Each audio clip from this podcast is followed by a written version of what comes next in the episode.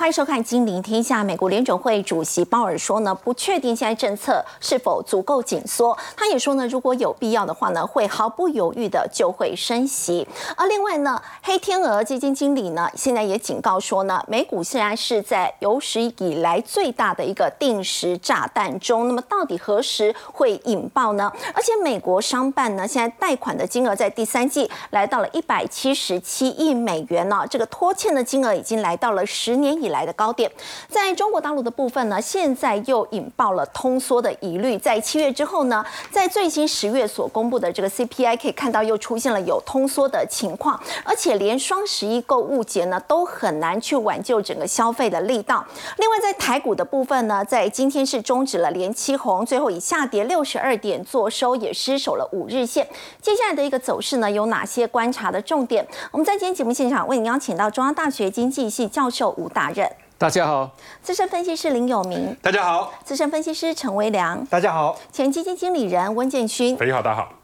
好，我们先请教永明哥。我们看到呢，美国联储联准会主席鲍尔说呢，如果说有必要，会毫不犹豫的升息，而且也说现在整个金融史上呢，美股是处在最大的定时炸弹之中。真的有这么严重？有可能接下来会引爆吗？呃，真的这么严重？但是不是不报，只是时间未到。哦，时间还没有到，还还没有到而已。对，那我们看一下，因为昨天晚上哈，美股杀声隆隆，主要是因为这个鲍尔啊，就阴风惨惨。好，这个地方释放阴声，然后呢？但是我们现在考虑的重点就是金融业跟商业活动在最近这一段的时间里面，到底有没有改善？好，我们先来看一下，因为包我特别提到，就是说不确定的因素啊，是否能够紧缩，所以现在大家一窝蜂的都太乐观的认为不会再升息了，甚至要赶快降息，所以他这个地方给大家稍微打了一下这个刹车，好，踩了一下刹车。其实呢，它忽多忽空，对金融市场来讲的话，就是适合就做所谓的一个调节的一个作用，这也不见得是一件坏事。但是我们看一下过去有两位哈，我觉得非常鸽派的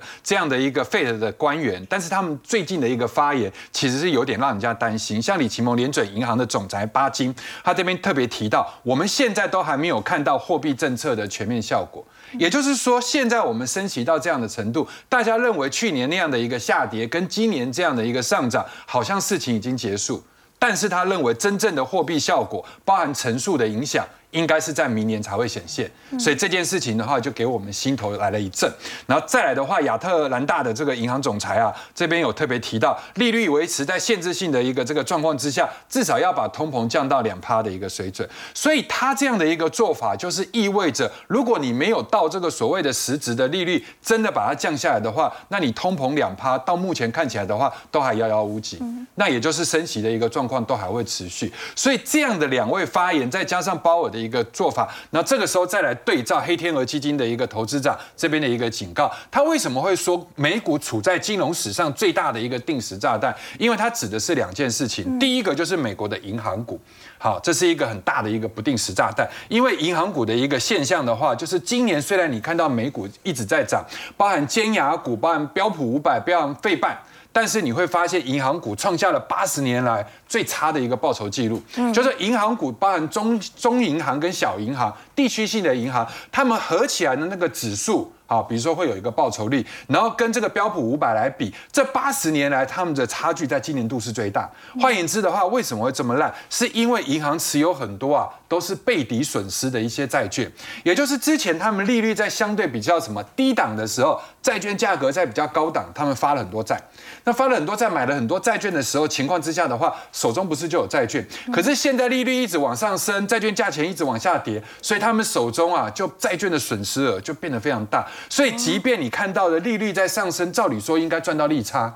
但是呢，因为他们手中的债券的价钱一直在下跌的过程中，所以反而吃掉了他们的获利。好，然后呢，资产负债表的品质也不好，所以才会有今年三月跟四月地区性银行倒闭的一个问题，流动性不足的问题。好，那现在这些东西都影响。另外一个很重要的，除了银行股以外，就是所谓美国商用不当不动产，就是商用不动产的状况。日本央行它没有在吓人哦，它也没有在故意。好，这个灭美国的威风，他是真的觉得现在的美国的一个商用不动产的状况，比陆气的房地产的泡沫还要更大。因为什么呢？因为商业不动产的规模，在美国来讲的话，是等于是三千兆的日元，相当于 GDP 美国 GDP 的百分之九十。哇！那另外还有一件很严重的事情，现在美国各地区大概有五分之一的商用不动产是处于闲置的状况，就是将近有百分之二十的商办是租不出去的。嗯，我觉得这件事情大家要。值得放在心上。那再来，我们看一下哈，这边有一个这个呃，凯投宏观这边有提到，十年期公债的殖利率即便降到三点五趴，商办可能还要从高点。暴跌百分之四十，为什么呢？因为商办现在有很多拖欠贷款的状况。嗯，第三季公告出来最新的一个数字，拖欠贷款的金额是一百七十七亿的美金。然后呢，比这个所谓的上一季，呃，比去年同期的一个状况增长成长了百分之三十。所以现在商办一直在不断欠钱，再加上银行的一个获利品质很差。嗯，这些你虽然看到现在都不会显现，因为现在大家是处于一份。呃，一片所谓的这个马上要降息了，或者是不再升息这样的一个乐观，但是这些未爆弹在明年终究是会发生。好，再请教有明哥，我们说在过去半个世纪哦，只要美国的这个公债殖利率出现倒挂，几乎都是难逃衰退。那么这一次有可能可以逃过一劫？逃不过，逃不过，完全逃不过。只是时间点会往后延。对，但是也快到了，所以要跟各位来讲为什么这么说？因为每一次哈，这个反走过必留下痕迹，只要殖利率倒挂。好，就我说过啊，不是不报，只是时间未到。它中间会递延一段时间。你看哦，第一次的一个倒挂的时候是在一九九零年日本的资产泡沫，然后呢之后就出现了所谓的经济萧条。然后之后的话，各位再来看这一次的一个倒挂完了之后，出现了一个两千零一年的网络泡沫。这一次的倒挂完了之后是两千零七年的金融大海啸。但是各位有没有发现，这次的倒挂更严重？它所有的柱状体啊，那个负值的部分。好，你看这里，这里，这里，第四次是不是最深最重，而且时间维持的最长？所以你看到现在为止，我们说去年已经跌过啦，照理说应该已经反应完，没有。如果按照倒挂的时间来算的话，都是在后面。那我们先来解释为什么倒挂会影响到经济的一个衰退。很简单的一个原因，就是美国基本上是用短期在借钱，所以他要付出来的利息是用短期利率在付，但是他们要赚钱的部分是用长期利率在赚，十年、二十年，比如说房贷利率啊，或者是长期间的一个利。率。好，那你现在短期的利率这么高，我借钱的成本很高，嗯，但是呢，我要去赚利差的部分，用长期的部分，我却没有短期的高，所以就造成说我所谓资不抵债，哦，这样子的情形之下的话，倒挂就会隐含着银行的这个获利就会一直在做衰退，所以每一次倒挂完了之后就有衰退，衰退的时候就会出现降息，然后出现了债券价格上涨，出现了股票市场下跌。好，那我们现在来做一个比较精确的一个收列，就是每一次的倒挂到发生衰退或股票跌，中间大概要隔多久？好，我觉得这件事情就变成说熊出没的那个点，我们要把它抓准一点。所以，明哥，如果开始降息的时候，就是美股已经到高点的时候。对呀，降息不要很开心哎，降息都是经济要衰退才要降息啊。是。对啊，不是因为升太多了所以要降，是因为已经快要衰退了，所以要用降息刺激这个所谓的景气。那第一次的一个倒挂日本的这个资产泡沫的时候，我们怎么知道要去算它的一个这个情形？我们就把倒挂的高峰那个月把它抓出来，嗯，也就是在日本资产泡沫的时候，倒挂的高峰是在一九八九年的四月。那时候倒挂的柱状体是最长的时候，哈，然后这个时候 S M P 五百的高点是在一九九零年的七月，所以是递延了十五个月。一年三个月，好，然后之后经济衰退呢，就是再隔一个月之后就出现了经济衰退了，好，然后我们再来看第二次的一个网络泡沫的时候，它的这个倒挂高峰是在两千年四月，然后八月的时候出现了 S M P 的高点，所以中间递延了四个月，然后在六个月之后出现了真实的衰退，经济数字上的一个衰退，然后金融大海啸的时候，这个地方递延了十个月，这里递延两个月，好，我们来看看十五个月。四个月、十个月，我们抓一个最长的叫十五个月，好，就抓这个。然后如果一个月、六个月、两个月，我们抓一个最长的就是六个月。所以这一次我们的倒挂最严重的时候是在哪里？今年的三月，三月。一百零六个基点嘛，好，就是两年期的跟十年期差到一百零六。嗯，那这个时候如果三月的话，那你往后推十五个月，就要落在明年六月。哦，哎，就落在明年六月。好，然后之后我们再来抓六个月，那。衰退的数字开始出来的时候，就明年年底。好，那你说这个地方哦，S M P 的高点如果是抓在明年六月，合不合理？跟我讲合理耶，因为你去看非 watch 的这个利率的一个估值，现在你看哦，是维持在五点二五到五点五，对不对？好，十二月可能不升，一月可能不升，三月可能不升，五月可能不升，甚至六月搞不好就要降了，有没有？现在昨天出来的数字是六月，在昨天之前这个费的发言之前的是五月，那你会发现六月如果要降息，正好是六月 S M P 的高点，嗯，就是变成说大家很兴奋的认为降息的时候，正好股市冲到最高。对，会有这种情形，所以要跟各位来讲哈，就是说现在的一个情形，从现在开始。包含美国银行、包含商用不动产，所有的这些讯息会慢慢慢慢的累加。就像你看到金融海啸的时候，雷曼兄弟也不是一天就倒了，对它一定是先出现两房的事情，然后之后再慢慢的累积。但我想，美国现在的经济体应该就是有局部性的火灾，也就是包含商用跟银行，还不至于到全面性的包含像次级房贷这样的问题。但是这个时间点，包含明年的上半年 OK，可是到六月份的时候要特别特别的小心。好，刚刚有明哥带我们看到有关在美国的部分，为什么说有可能现在是处在金融史上最大的这个定时炸弹当中，随时可能会引爆呢？尤其在美国的部分，如果明年年中，也就是六月份左右，如果真的开始降息的话，恐怕就是要留意呢，整个股市是不是开始会出现反转。不过我们再来关注的是在这个。呃，辉达的一个部分了，我们要请教微良，这到底是不是事先已经套好招？因为呢，美国的政府呢，他们在十月的时候才刚升级晶片出口的一个管制嘛，但是呢，为什么马上时间隔没有多久，辉达呢就为中国市场他们开发出这个降规最新改良的三款晶片，这是事先就已经套好的吗？好，整个事件呢峰回路转哦，这个比八点档还要精彩啊！你一定要看到最后一刻呢，才会看到呢最终的结局。那我们稍微呢把这个时间哦排序，然后呢罗列整理一下。嗯，其实呢在去年八月的时候呢，美国政府就会告诉辉达了，哦，如果呢你要卖给中国大陆 A 一百跟 H 一百哦 AI 晶片的话，那你必须要先申请许可。嗯，好，就可以卖，但是呢是要许可的。嗯，到了十月的时候呢，哦，这个管制呢就变严格了，升级了。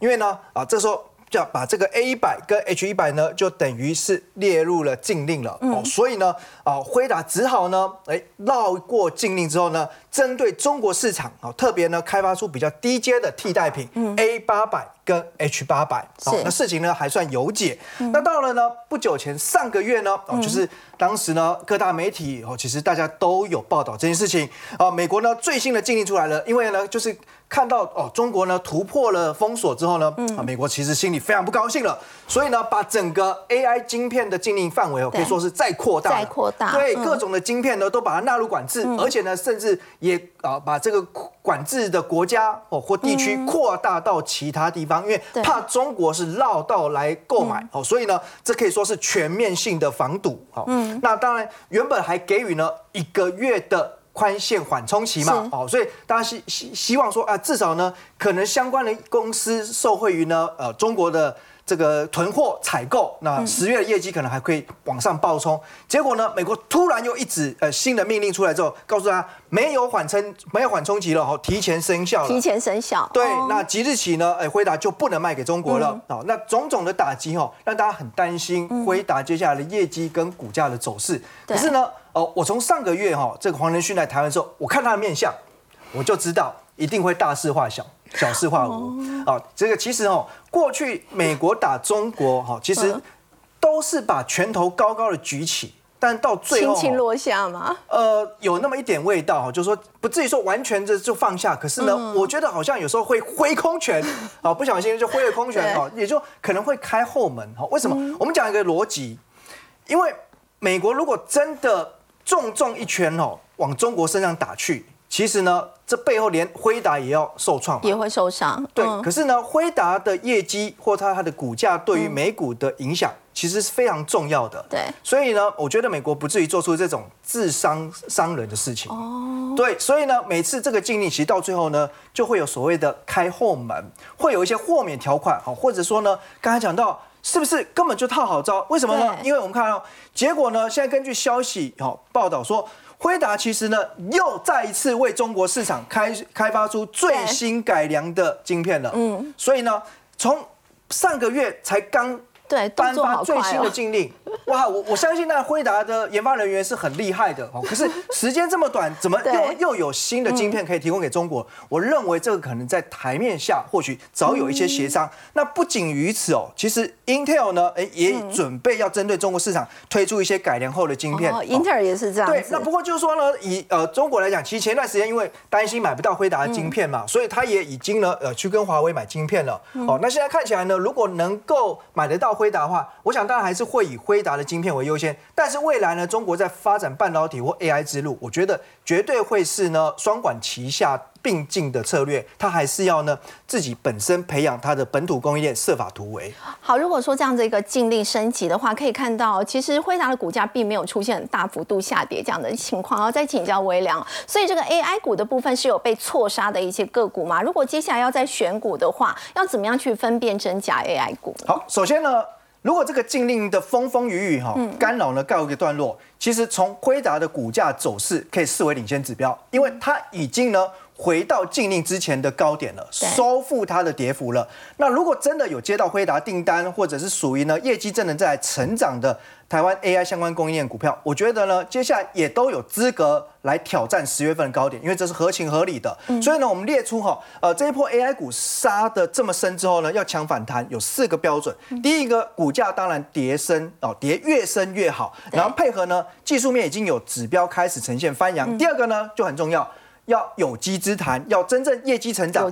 最近的十月营收就可以看出来，你是不是真的已经进入到国际大厂供应链？另外呢，获利是不是跳增？还有呢，毛利率，因为 AI 相关的技术难度提高，一定会让呢毛利率呈现上扬。再来呢，法人能不能认同？哈，法人的布局是不是已经又开始了？那再来呢，股本哦，最好是百亿以下的。那尤其呢，三十以下又更好，因为股本轻。涨的速度比较快，那比较有机会领先发动。所以根据这样的条件哈，我们来扫描几档已经公告业绩的公司。三零四四哦，建鼎呢是 PCB 的大厂之一。那股本呢其实算中型了，大概五十二亿。那观察到呢，它第三季的毛利率二十二点一二 percent。啊，不管是跟上一季或跟去年同期相比，都出现明显的跳升。那尤其第三季单季 EPS 四点零七元，直接就赚赢了上半年了。嗯，那股价呢看起来，哎，配合技术面的指标翻正，法人的买超，那或许呢就有机会来挑战前坡高点。那再来呢，我们看到哈，这个是。呃，我们先看三零一七旗宏，好，那股本三十八亿，那十月营收呢是已经连续第四个月都创下历史新高。对，那另外它最近还有业外的题材是在于转投资的富士达挂牌了。好，其实富士达现在。本一比要二十七倍啦，要不要去追高？大家自行斟酌。这个我们之前节目就介绍过。但是你回头看哦，呃，对旗宏来说，它也跟着水涨船高，因为呢，它持股的市值已经来到四十九亿，所以每股潜在贡献大概有十二点八元。哦，那股价呢，其实前波高点在三百九十一，那这里呢，其实跌升之后也有机会往上去做挑战。台光电股本三十三亿哦，那它不论是第三季的毛利率或者 EPS 都创下单季历史新高。那十月份营收呢，也是连续第三个月创下历史新。高了哦，股价也有机会来挑战高点。那最后呢，三六九三银邦，那这个做 AI 伺服器机壳，它的股本呢算是这里面最迷你的，就是股本最小，身轻如燕。这股性比较活泼。对，只有三点八五亿元哈。那其实呢，它呃七月、八月、九月每个月都有公告自己的 EPS，所以它的财务透明度算特别高。那值得留意是单季呢，其实已经赚了十一点七元，嗯这比前一阵子哦股价非常强的川湖啊，单季 EPS 十点三元还要来的更高哦。所以其实股价它也是从六百多块跌到这里哦，跌。跌幅超过了三成以上，那目前来说，呃，看着指标，如果说持续的呢，能够呃 MACD 柱状体往上去做递增的话，那股价我认为应该也是有一波波段行情可以期待。好，刚微聊到我们看到，在这一波 AI 股的这个回档之后，接下来这个选股或许呢，可以从这个股本比较小的一些个股去做琢磨。好，不，我们再来关注的在中国大陆的部分，中国现在是不是通缩的问题又来了？他们最近公布十月的 CPI，还有在 PPI 都是出现下降哦。现在大家又担心哦，通缩的情况又来了，而且尤其在 PPI 的部分，连续十三个月的下降。要请教这个建勋啊，现在连双十一购物节，好像这么大的一个购物的节日都没有办法去。挽救中国消费者他们的买气，就说中国的经济的状况是低迷啊，连双十一神仙也难救哈。对，我们讲说这个中国的 PPI 跟不管 CPI 都已经连续十十几个月都下降，因为中国现在比较大的问题是什么？是它房地产跟地方债还有企业的出走嘛。好，这个企业出走包含是苹果最明显，苹果把整个企业都挪到了印度去，那红海也跟着走。那就想想看，大家是不是就非常失业呢？你地方债是不是地方的官员也会减薪啊？奖金发不出来，这种事情不是很多？好，那房地产的从业人员奖金也没有，很多都歇业停业了哈，甚至你看。纽约时报报道，山东有一个地方满是出售的石油、呃石膏这些地板的建材，都堆在那边的商店街，全部都关关关。那这些每一个员工代表是每一个家庭，对不对？每个家庭代表是里面可能有上有高堂，下有这个子女，大家都没有钱了之后怎么办？就只好省省省嘛，对不对？对。那省就变成说，我会有通货。这个紧缩的一个问题哈，那所以你看这个日经亚洲的特别报道，二零一九年哈双十一办的风风火火，以前双十一办的最好的时候有什么蔡依林啊，这个五月天都在办演唱会，超嗨的，然后就搞得好像这个嘉年华一样，这一一个每每分钟的这个都在那边跳，说哎现在成交了几亿几亿几亿又破了新高，但是呢，二零一九年以后呢，其实它的总营业额是一直的下滑。哦，从二零一九年开始，它的总销售额都一直往下走了嘛？对，就一年就慢慢。而且是消费降级。今年的这个双十一的 slogan 叫什么？叫就降。就是降价的消费降级，不要买太贵的东西。哎，你讲了一个重点哈，不买可以百分之百钱，百分之百的省钱啊。其实斐鱼现在现在以台湾来讲不只有双十一，现在台湾还有这个呃双十一之外还有周年庆。周年庆嘛，各大百货公司男性的朋友的荷包跟信用卡现在都觉得非常可怕。现在很多男生都很怕说，哎，老公或男朋友，我跟你讲哦，现在是什么双周年庆呢？我可以特价再特价，然后刷了卡之后。我可以这个分分呃基点可以分红吗？六期零利率，六期零利率，二十四期零利率，我真是买到赚到省超多的。但通常男生就会冷冷的对回一句说。你不买不就省百分之百吗？对。好，现在现在已经十二点了，现在赶快，我帮大家谋一下福利哈，大家可以把女女朋友或者妈妈、老婆全部再拉过来，再念一次，不买可以百分之百省钱哈。这句话很重要哈，我讲了三次了哈。那有一位中国的网友就说，他其实过年呢，过去都曾经花了二十五万人民币在消费，但今年为止只花了八万人民币。嗯。就说这样子的景气从二十五万到八万呢。其实你也很有感嘛，对不对？对，就是其实台湾的消费其实也很有感，就是说经济现在 M M 型化，那中国大陆呢，这到十一双十一期间，现在还看不到很多的买气潮，大家都很担心。嗯，那不止如此，中国的失业率居高不下，我们不是讲说有些光怪陆离的情况吗？对，失老人食堂啊，就是吃素啦哈，或者全职子女等等，像光怪陆的情况又多增加一个。好，现在就是说中国大陆它有一个叫做呃人民币的。自助餐年卡，哦，你知道吗？就是办了这张年卡，我可以一整年都去吃自助餐，对，很便宜的价格吗？一二八八八，就台币大概六万块，你可以五星级饭店大家把费吃到饱。哦，他这样其实这样折算下来，就是每餐饭可能只有十八块人民币左右，你觉得很划算吧？对不对？对。那你那我问你，你会你会去办吗？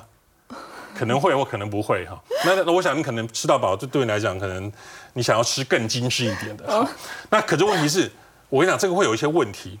你一天和牛很开心，嗯，一个月和牛我可以接受，但是一年和牛呢，可能就高血压、胆固醇对不对？是就类似的情况，就是你比如说一般的五星级 buffet 里面可能有一百道菜，但其实你真的会吃的可能就只有那十道，那这十道你要每天吃、周周吃、月月吃、季季吃、年年吃，然后才可以省钱哦。所以你能不能做到呢？这其实又是一个疑问。是。那上海财经大学这个校长刘校长他特别讲说，哎，现在中国人是不是太爱储蓄，所以导致消费率过低？是因为他。他有钱啦，他只是省，他存钱而已，就是把钱存起来，没有安全感嘛，所以多存一点钱。那这个校长说，其实不是这样子，是社会保障不均衡。因为我刚才讲说，这个企业出走嘛，哈，那个地方债跟这个房地产危机，像我们这种中产阶级的，我们上有老母，下有小孩，就不敢消费了，你知道吗？我们想想看，老人家可能要长照，小孩子零到六岁又没有国家养，哦，要花很多钱，所以就变成。这个社会保障的支出不均衡，导致于不敢消费。哦，好，不过我们再请教建勋哦。其实现在中国金融监督管理局有各地的这个局长，他们也到特地到北京，他们要做什么事情？就做维稳，党要维稳。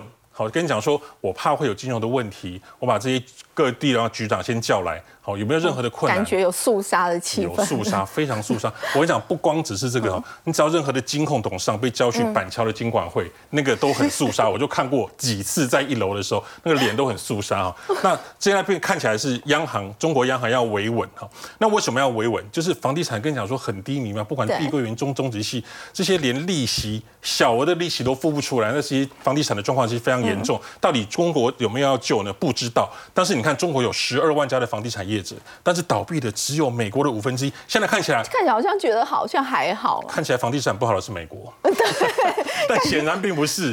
那为什么会这样子呢？因为中国这个管理制度，他很他很爱面子，我不想倒闭的这么多嘛，我想倒不能倒。我想倒，不能倒，那怎么办？就让你再融资、再借钱、再急救、再抢救，好，就变成不断的债务重整。其实早就已经面临倒闭了，但是就是不能让它倒。就僵尸企业、僵尸的这个房地产就越来越多，那银行就一直在借钱、在融资，所以会不会拖累金融的银行也是一个关键哈。那另外你再看最近这这种隐形的地方债，我们讲的房地产嘛，现在我们讲地方债哈，这个地方债以前。地方政府都是靠房地产开发来赚钱的嘛？他怎么搞呢？就想说，譬如说我有湖湖北，以湖北市来讲，我找了三家国企，说，哎，来来来，你给我开发内湖。那三家国企说，我没有人，我没有钱，我怎么办呢？但是我国企背后代表是什么？是市政府、央行还有国家，所以我就去借钱。那借了钱之后，以前房地产在上行嘛，我盖了盖了这个房子之后，我就可以卖，好就可以分润。那现在反过来，就一堆烂尾楼，一堆烂账，该怎么办？所以这种隐形的债务。光是这个地方的三家国企就大概快一千亿新台币，九百四十五亿耶！对，哇，好像柳州也是有类似的情况，动不动都是百亿人民币起跳，这个金额都很可怕。所以这个时候，中国的人行的央长潘功胜就出来喊话了，好，他说有些比较严重的地方，他有十二个，我会提供你紧急流动性的支持，好，就是很怕应急的流动性支持，对，就是我会在后面给你 support。我会给你这个支援，就是要避免雷曼的破产时刻在中国出现。好，刚刚监讯到我们看到中国现在房地产的问题呢，依旧是非常的一个严重，但也影响到了他们的一个消费。中国的经济放缓呢，其实对外其实也有导致了全球制造业的恶化。全球制造业呢，在今年七到九月份的净利润跟去年同期相比呢，其实下降了有将近一成哦，而且呢是连续四个季度出现了利润下降的一个情况。而且这当中呢，其实甚至包括了像是德仪，还有在台积电，而且减少。的幅度，我们要请教吴老师哦，都达到两成以上哎，所以中国的经济放缓，全球的制造业也都没有办法置身事外。是，诶，这是一篇那个日经的报道。好，那我是认为哈，他的这个报道就是把，诶，就是制造业利润的下降哈，是诶归诸于。就是中国经济放缓，好，但是我是我是认为哈，其实中国的影响并没有大家诶，或者说在这篇报道里面所讲的这么严重。嗯，好，因为我们从那个他所举出来的这几个产业来看，嗯，好，就我们大家可以看得到，好，就是电子，好，或者是化工，或者是机械，其实呢，它卖到中国的这些产品，好，都是都是机器设备，好，或者是原物料，好，或者是零组件。好，那所以说，其实中国它是一个生产大国，嗯，那有很多制造业的产品卖到中国，好，它是以这些零组件、原物料等中间材为主。好，那以台湾来讲，我们诶出口，哦，现在我们出口的占比里面呢，中国还是最大的，嗯，好，就是有接近。哦，就三成五到四成，好，这这这个这这个区间，好，那其中呢，我们卖到中国，其实最大的部分还是零组件，零组件呢，它就高达百分之八十，好，那光是电子零组件呢，就超过百分之五十，是，好，所以所以我们可以看到，呃，有很多制造业，好，它出口或者说它卖到中国的商品，其实呢不是最终产品，嗯，那那这些产品呢，它是在中国组装之后，好，变成最终产品之，诶。变成最最终产品之后，它再卖到美国或者是欧洲，好，所以真正有关键影响的还是美国跟欧洲他们的消费能力下降所导致的结果。所以呢，这个是在全球升息循环之下，好，那美国它的这个很多家庭的消费能力，欧洲的消费能力，他们有显著的下降，所以这个是所谓的终端的需求，好，它是有比较大幅度的下降所导致的结果。嗯，好，那所以说中国。哦，它的经济诶情况比较低迷，这固然会产生诶部分的影响了，也不能说它完全没有影响，但是它的影响其实不是这么大。好，所以真正的影响还是在那个，因为哦全球的升息循环还没有结束，美国呢。诶，虽然现在看起来继续升息的幅的可能性也不是很高，但是呢，它它现在目前这种高利率的环境，它确实会对各种投资跟消费产生很大的影响。是。不过再请教吴老师哦，美国在先前一连串的升息导致的这个高利率，所以也会影响到台湾的这个出口，所以台湾的出口表现也跟着很低迷。那什么时候才有可能会好转呢？你觉得接下来是不是要等它降息的时间点，是可能就要等到明年年中？对。那现在看起来，就是美国的经济呢，它它从那个诶今年第三季以后哈，它有很多指标可以让我们看到，其实它诶就是经济恶化的这个情况可能会慢慢浮现。那目前呢，它的失业率已经也诶也升到了三点九，好，再过来就有可能进进入破四，好，甚至到四点五。那对联总会来讲，他比较关心的。好，诶，所有的这个经济数据里面啊，就是除了跟通膨相关的这些数据之外，它可能对就业市场好的情况，它也非常的关心。如果呢，美国它的失业率好超过诶四点五，甚至到五，那我认为这个就是联储会诶会考虑开始降息的契机。那这个时间点呢，诶最快有可能是在那个诶明年的第二季。明年第二，明年第二季，那那它如果开始降息，好，那诶，我想它的消费也不会马上就起来，好，就是这些政策它它发挥的这个效果，好，总是有一些时间上的一些递延，嗯，对，那所以说，诶，我们要等到美国，好，他的这个家庭经济好的情况开始改善。哦，消费能力好慢慢出来之后，那我们的台湾的出口才有才有可能改善。所以，诶，最快哈就是最乐观的预测，也要到明年的下半年，我们的这个出口才有好诶真正好转的机会。好，刚刚吴老师带我们看到呢，美国在先前一连串升息导致高利率，其实台湾的出口也受到了冲击。那么接下来如果说出口要改善的话，恐怕时间点呢要放慢到明年的下半年了。好，我们先休息一下呢，稍后来关注的是台湾现在可以跟日股来取经吗？日本股市在今年涨幅很大，那么不少股净比公司这个股净比比较低的这些公司呢，股价是不是太委屈了？接下来要怎么样来挑选呢？我们先休息一下，稍后来了解。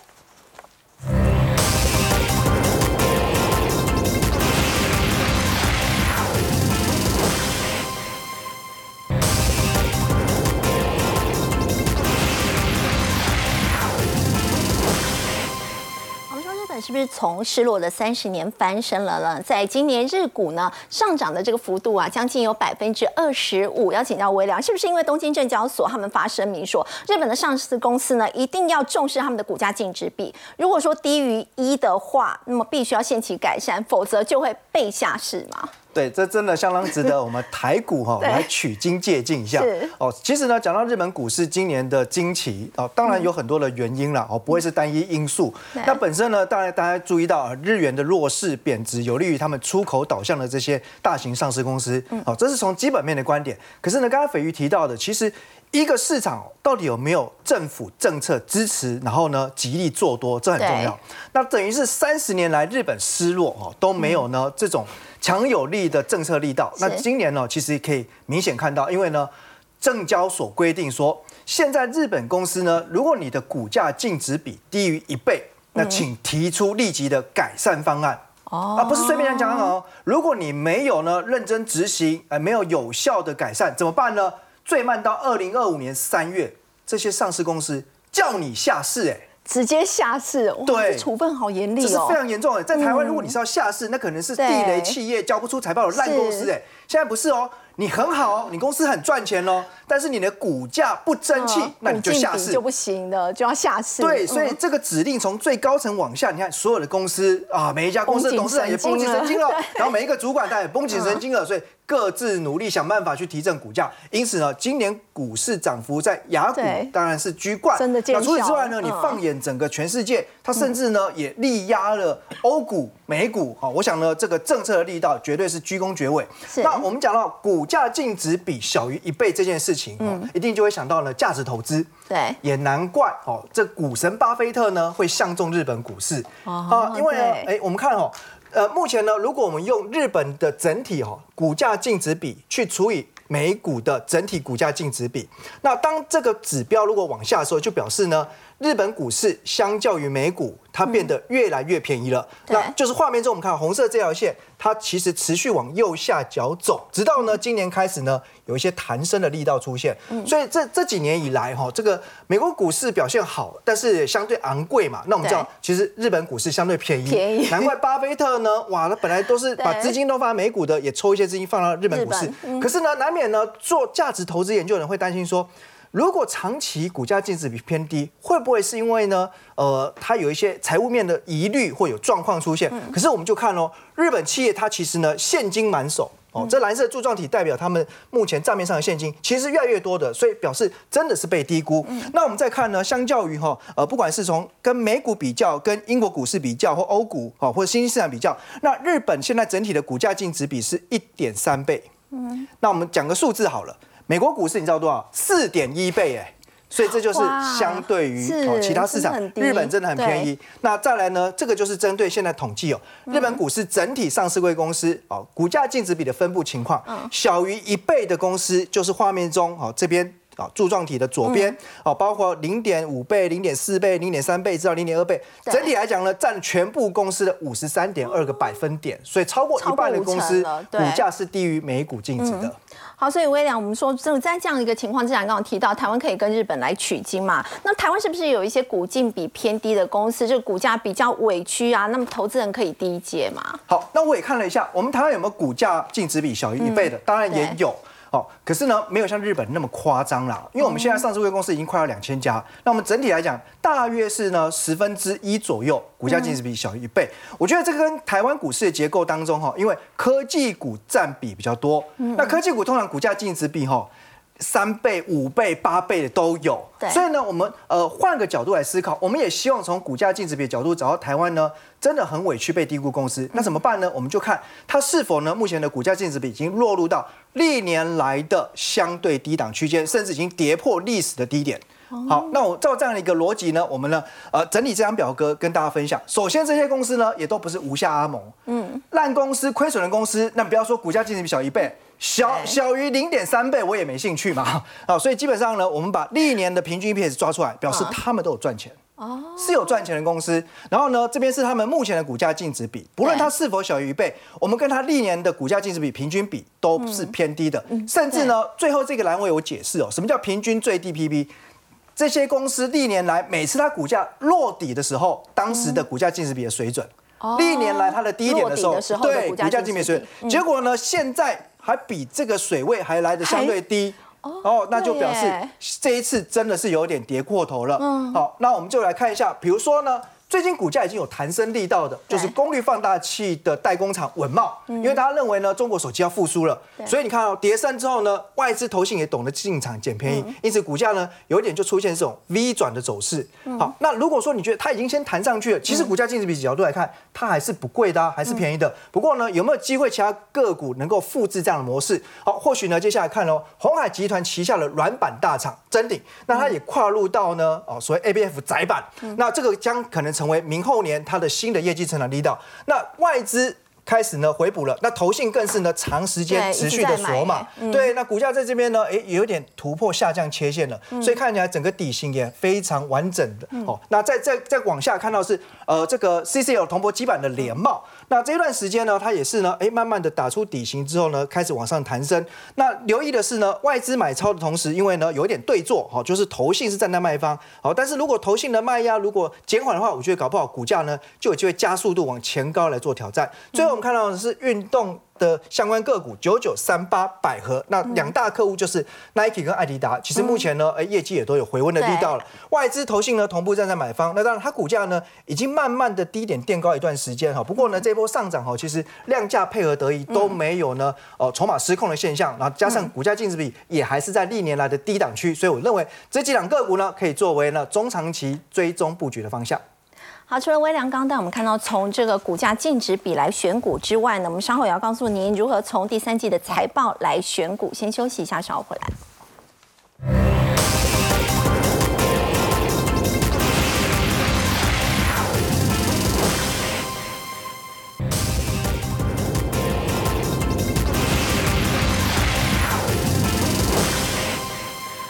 受到美股下跌的一个拖累呢，在今天失守了五日线呢，而且呢也终止了连七涨。要请教有明哥，接下来如果我们看第三季已经公布的这些财报当中，怎么样去挑选好的股票来布局？呃，对，我想这个专题我今天是做第二集，就是说之前我们在上个礼拜跟上上个礼拜的时候，我们都在讲，但是因为随着指数的位置不同，我们看到财报的一个效力是不一样。我举例来讲，比如说在上个礼拜之前，当指数还在一万六千二到一万六千四之间，那个时候股市还没起涨，所以我们说大概不到是二分之一的一个公司在公布财报。那公布季报的一个同时，如果股价又相对强的话，那个叫疾风之劲草，我们要先买。好，因为他们就是相对来讲比较强劲，但是现在的大环境已经从一万六千二已经反弹到一万六千七了，对不对？那已经涨了这么多天，然后这个时候又有三分之二以上的一个公司已经公布了季报，那这个时候我们就要用放大镜去看更严苛的一个角度，因为你现在随着股市的环境已经在变好，大家对于季报的要求就会更高，所以你只要稍微有一点不如预期的时候，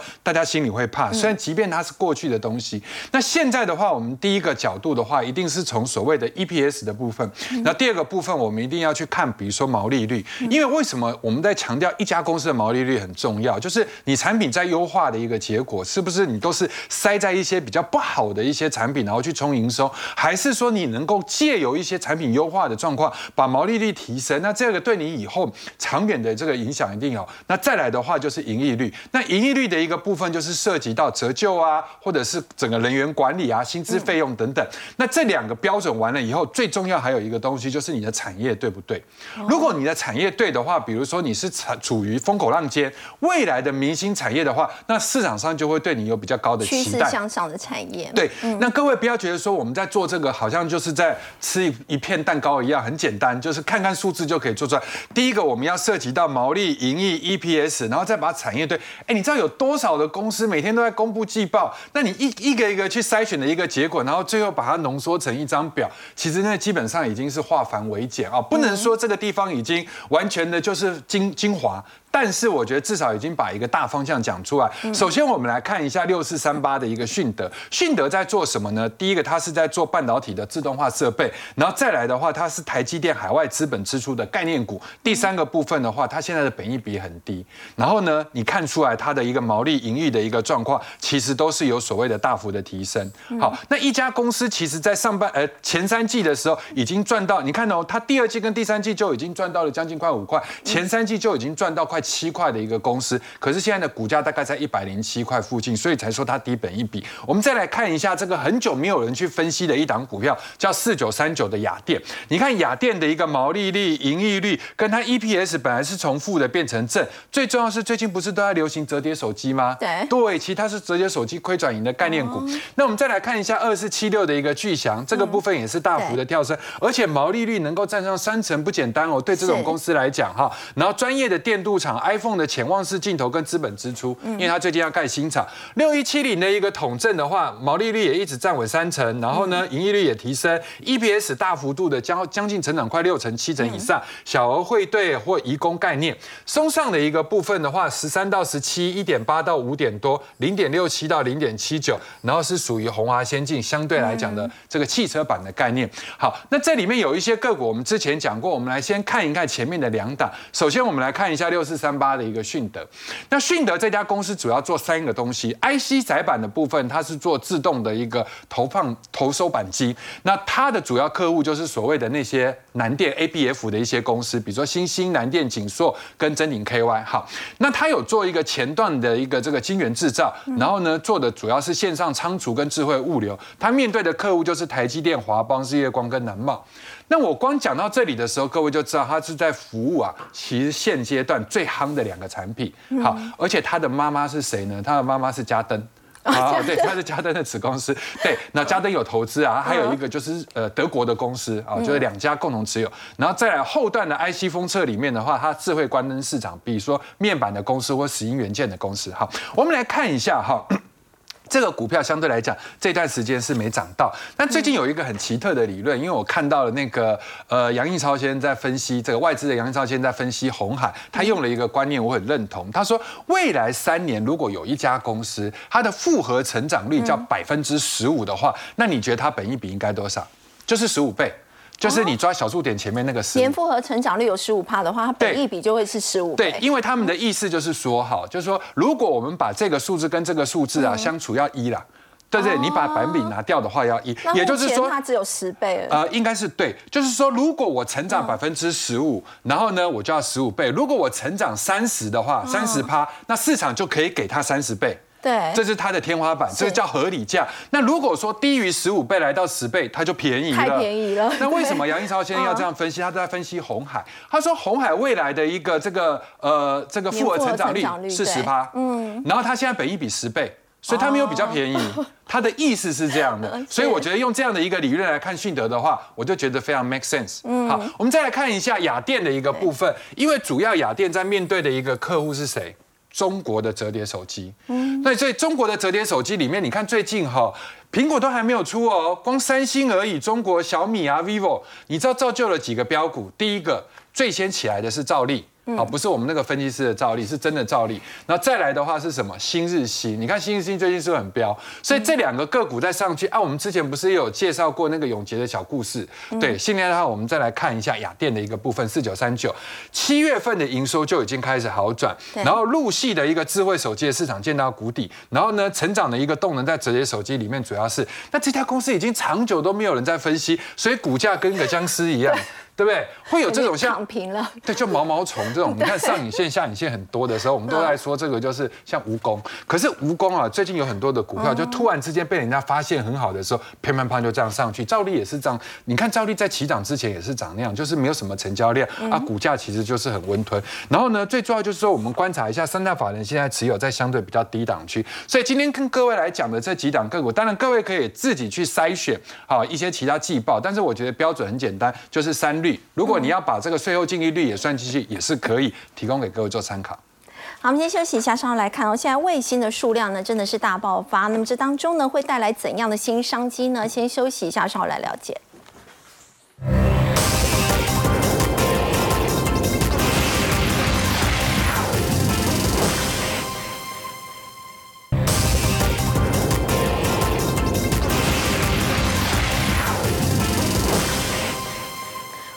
台湾第一枚研发自制的猎风者卫星，在上个月升空。那么红海第一颗自制的低轨卫星呢，也即将要发射了。我们要请教建勋，那么卫星呢现在这么多，那当然就会出现一些太空垃圾。那么怎么样去清这些垃圾？现在也是新的商机。其实收垃圾本来就是个好生意，而且做的专业可以变成一个很大的商机。其实我十几年前，我隔壁的同事说他是成立，他离开报社去成立一家收垃圾的公司。我跟你说，你开玩笑，就十几年后还真的他。处理了家户垃圾，但是我们今天讨论的是太空垃圾。太空垃圾，我们讲太空站这件事情呢，其实你看哦，我们二零一八年。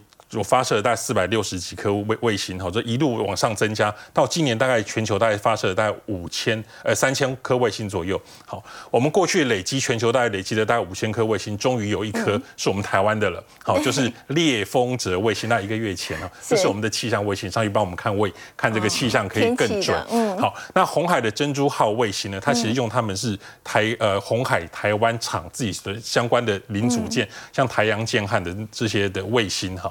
那他是搭的 Space X 的飞机上去的，哈，火箭上去的，但呃会不会成功呢？大概今天或者是明天凌晨就会知道。我们先预祝他一切都顺利成功。那为什么要有太空垃圾的这样子一个商机呢？就是现在已经有五千多颗在上面飘了嘛，对不对？你这样卫星越来越多，越来越多。我们在上面其实我们看不到越来越多哈。那你看我们在发射的过程当中，它有一些碎屑会掉，燃燃料引擎或有些东西会掉，然后再来有些卫星它本来就设计跑五年。有些甚至跑三年，那跑完之后，它可能燃料就没有了，你知道吗？它就在那边不会动，那不会动之后，这边乱飘乱弄。那更惨的是，如果你只要被这个太空垃圾撞到，本来是好的，你只要被太空垃圾一撞到之后，它也变垃圾了。好，所以变成说，因为它跑掉了嘛，哦，所以变成说，它要必须要去处理。那处理有三种方式，哈，一种是。